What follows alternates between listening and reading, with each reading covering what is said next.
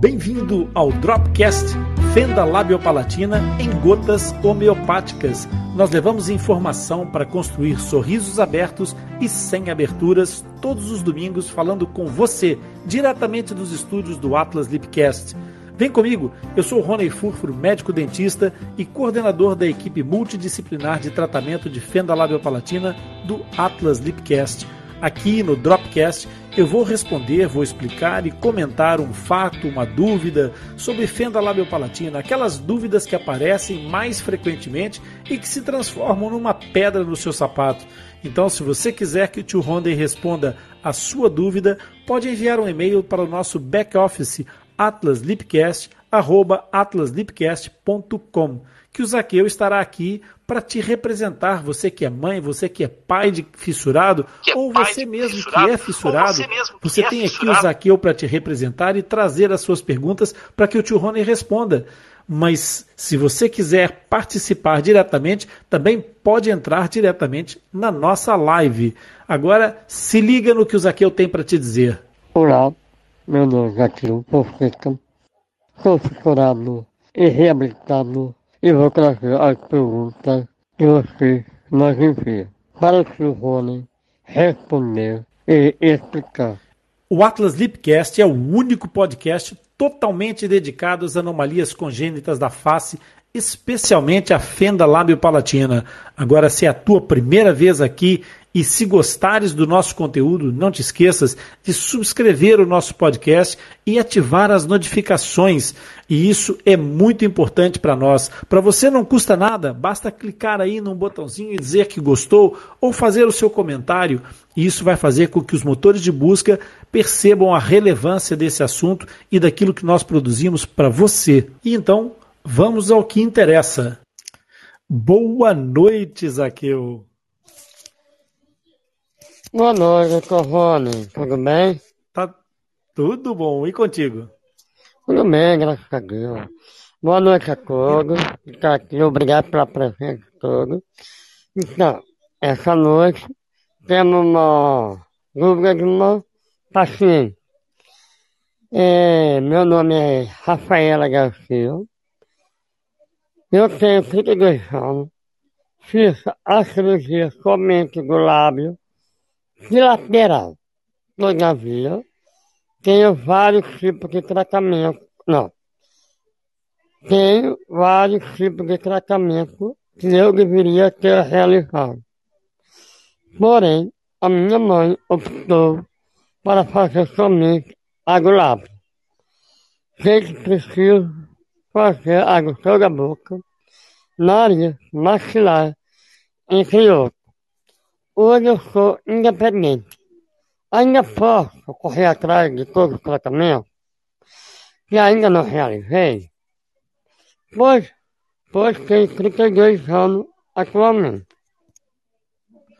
Olha, Zaqueu, é muito incrível realmente essa história e é incrível porque ainda hoje a gente consegue encontrar casos assim é, se a gente considerar que o protocolo de tratamento ideal pega essas crianças para socorrer, para reabilitar a partir do nascimento, a partir do diagnóstico pré-natal até, se possível, para começar a orientar os pais, para orientar os próprios fissurados. Quando a gente pensa em uma pessoa com 32 anos e que ainda ficou com todos os tratamentos praticamente por fazer, é, dá-nos assim uma, uma preocupação de o que será que terá contribuído para que esta mãe não quisesse fazer uh, a reabilitação completa da sua filha. Será que foi por não ter recursos?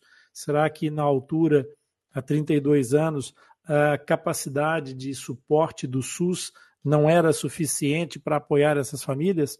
Será que foi uma escolha por uma questão cultural, por uma questão pessoal, por não acreditar em alguma coisa, é, deixa-nos sempre uma certa, uma certa margem de dúvidas aqui sobre como é que a gente pode ajudar para que essas situações não aconteçam.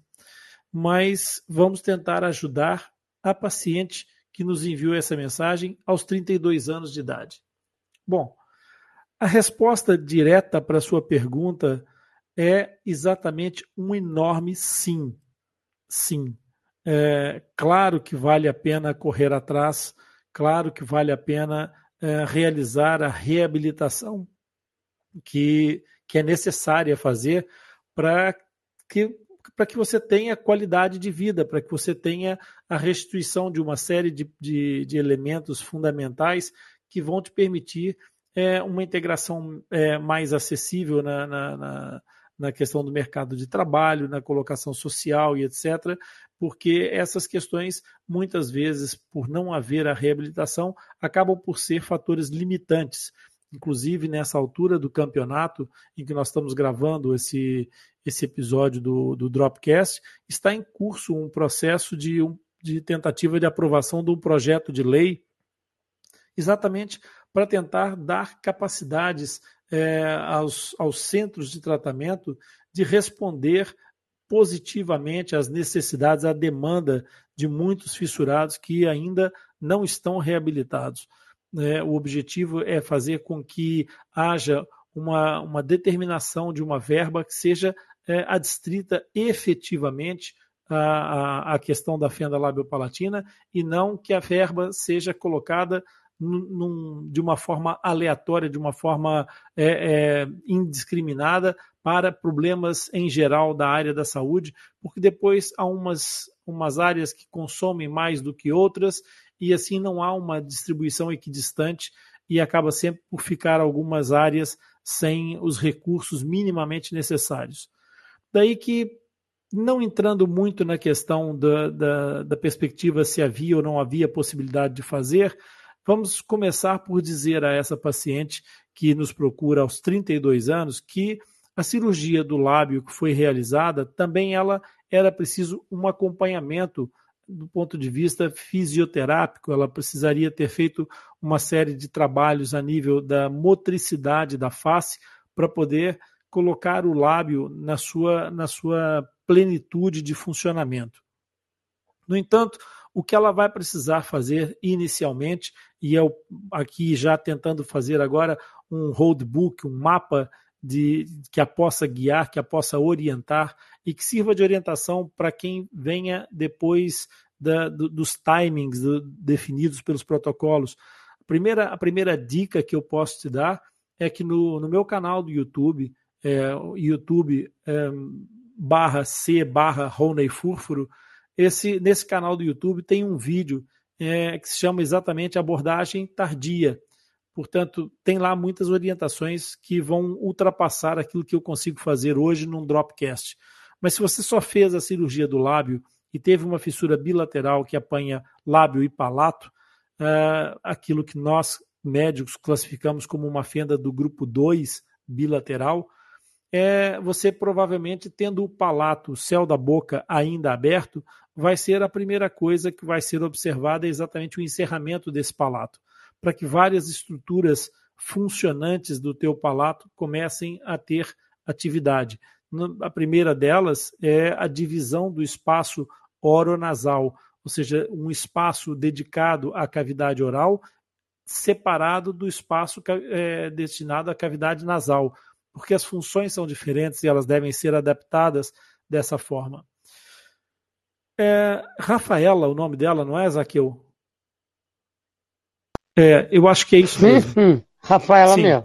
Rafaela. Exatamente. Então, Rafaela, é, uma questão muito importante que você, como fissurada é, é, tardia, como, como em paciente de reabilitação tardia, devem saber é que muitas vezes, e já dizia inclusive o, o, o ilustríssimo é, Dr. Marco Aurélio Gamborge, enquanto esteve ao nosso lado, e hoje suas palavras ainda ecoam por todo lado pela reprodução de quem as ouviu, mais vale pegar um paciente que não foi reabilitado e ser reabilitado tardiamente do que receber um paciente reabilitado de forma incorreta, em que a gente tenha que corrigir problemas que é, foram mal, é, mal orientados, mal iniciados em termos de tratamento. porque o fato de ter os tecidos não trabalhados, não, não operados, não, não tendo feito nenhuma cirurgia, eles não vão ter fibroses, não vão ter aderências, não vão ter uma série de coisas que dificultam muito o trabalho do cirurgião. Por isso, mesmo com todo o agravante do tempo a, a contar contra a Rafaela, nesse caso, vai ter a seu favor o facto desses tecidos estarem, como nós chamamos, estarem intocados, estarem ainda é, é, de, de, forma inatura. Por isso, haverá aqui uma perspectiva de, é, de reabilitação muito interessante. Os problemas da, da questão cirúrgica trazem dois inconvenientes na reabilitação tardia. O primeiro é de forma, o segundo é de função.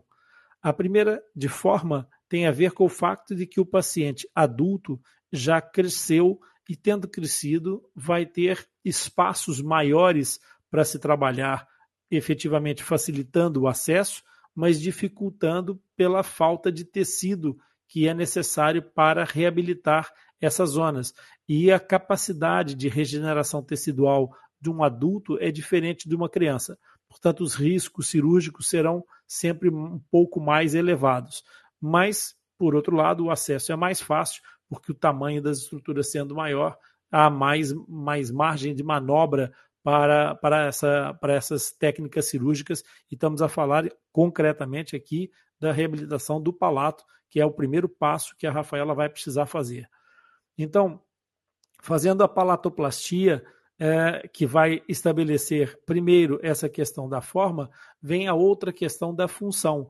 A outra questão da função é porque o adulto já aprendeu, e ao longo desses tais 32 anos, a resolver, ou pelo menos tentar resolver, algumas das inconsistências, das insuficiências que trazia por não ter as estruturas reabilitadas para produzir determinados sons. Então, o que acontece com o fissurado não reabilitado é que ele vai desenvolver uma série de distúrbios articulatórios. O que, que isso quer dizer, esse palavrão? Ele vai criar formas de encontrar uma sonoridade próxima daquele, daquela que ele deseja com as estruturas que tem. Isso vai fazer com que haja um aprendizado de trabalho muscular semiconsciente e automatizado que, que não faz o, o processo correto, não vai ser a, a, articulação correta. E entendam por articulação o encontro de estruturas. Então, por exemplo, quando nós temos é, dois lábios que têm que se tocar para fazer uma, uma, uma sonoridade bilabial, é, nós teremos uma dificuldade acrescida porque esse paciente, não tendo palato, não consegue criar pressão intraoral, então ele vai tentar levar essa pressão intraoral para trás da zona da fenda, o que vai significar que ele vai tentar reproduzir o som bilabial na zona posterior, fazendo aquilo que é chamado de golpe de glote. Por exemplo, é uma da, um dos recursos que o fissurado pode adquirir. E com isso, depois, fazendo a reabilitação, o que vai acontecer é que esse paciente vai ter uma dificuldade acrescida, porque vai ter que desaprender todos esses distúrbios articulatórios adquiridos para aprender os novos e depois somatizar esses novos é, aprendizados, ou seja, passar para o subconsciente, para que depois a fala apareça de uma forma natural. Mas feita a questão da palatoplastia, de fato há outras cirurgias depois da palatoplastia que serão necessárias. É, em princípio, vai ser preciso a avaliação da sua cavidade oral em termos de arcadas dentárias para perceber qual o grau de, de necessidade é, de preparação pré-cirúrgica para um possível enxerto ósseo e aí vai depender de várias coisas, vai depender de como estejam os seus dentes, de qual esteja o estado da dentição, se perdeu dentes, se não perdeu dentes, se há muito colapso na arcada, se não há. Então, isso vai ter que ser avaliado também dentro da equipe. Claro, eu não sei se aqui no raciocínio é, indireto, no momento em que a gente faz esse tipo de orientação ao vivo, é sempre passível de haver algumas coisas que a gente acaba por passar e deixar de falar pensando que já falou. A primeira coisa a fazer é procurar uma equipe multidisciplinar, uh, que tenha experiência, que tenha conhecimento na área da reabilitação de fissuras, ok? Portanto, vai ser necessário uma série de, de, de avaliações nessa fase do teu tratamento. Então, voltando cá para frente, é preciso avaliar a arcada dentária e verificar se há a necessidade de fazer uma, uma preparação pré-cirúrgica. Então, depois vai ter a tal cirurgia maxilar, em que eventualmente será necessário fazer o enxerto ósseo é, alveolar. Esse enxerto ósseo alveolar, enxerto ósseo secundário, que no seu caso seria já um enxerto terciário pela idade, esse, esse enxerto pode ser necessário para que se faça a movimentação ortodôntica e vai ser preciso colocar aparelho por alguns anos. E no caso, começando com 32 anos e considerando o tipo de movimento que é necessário numa ortodontia de fissurados, conte sempre que o tempo de tratamento tem que ser necessariamente alargado. Depois dessas situações corrigidas da, da palatoplastia realizada, de todo o trabalho é, mioterápico, de, de trabalho muscular, de aprendizado da utilização da musculatura para fala, para respiração, para deglutição, para tudo isso que até aqui foi alterado pela, pela anatomia fissurada, depois vai ter que ser reaprendido já com a fissura reabilitada, portanto encerrada. Depois dessa situação toda, vai ser preciso então fazer, obviamente, a questão da, da rinoplastia a rinoplastia que vai restituir o que acontece com os fissurados é, unilaterais, é, haver um abatimento do nariz do lado da fenda. No caso do fissurado, acontece a mesma coisa duas vezes, ou seja, bilateralmente há um abatimento da pirâmide nasal, porque falta osso naquela base onde vai haver a inserção é, dessa pirâmide nasal. Então, essa paciente provavelmente vai precisar, sim, de uma rinoplastia, de reconstrução da pirâmide nasal, e essa rinoplastia não é meramente estética, ela estabelece essa pirâmide nasal, essa elevação da pirâmide, exatamente para permitir que haja uma capacidade de entrada de ar sem obstruções, para que esse paciente possa é, exercer a sua respiração nasal livremente e de forma eficaz. Dito tudo isso, haverá muitas outras coisas que podem ser necessárias, que podem ser importantes de se fazer, mas que teríamos que ter mais informação do que aquela que nós temos nesse momento. Por isso, Rafaela, fica a dica, vá ver no nosso canal do YouTube a abordagem tardia, vá conhecer aqui o resto do podcast, faça aí uma maratona no nosso podcast. Há muita informação que nós já produzimos sobre fenda labiopalatina e que pode ser muito útil para você. Até vai ser mais interessante porque você própria já vai ter, como você disse, a sua independência e vai conseguir entender melhor aquilo que você precisa de fato. Então, maratonando o podcast e no nosso canal do YouTube, assistir o Abordagem Tardia também vai te ajudar e há lá muitos outros vídeos, inclusive sobre ortodontia, mostrando os aparelhos, como é que funcionam, e todo o processo de reabilitação cirúrgica e funcional. Além disso, é importante que com 32 anos você também faça uma consulta de genética e que faça o despiste da, da alguma questão de caráter hereditário para que você possa ponderar as, as probabilidades da sua descendência também ser por, é, é, afetada pela, pela fissura labiopalatina. Ok?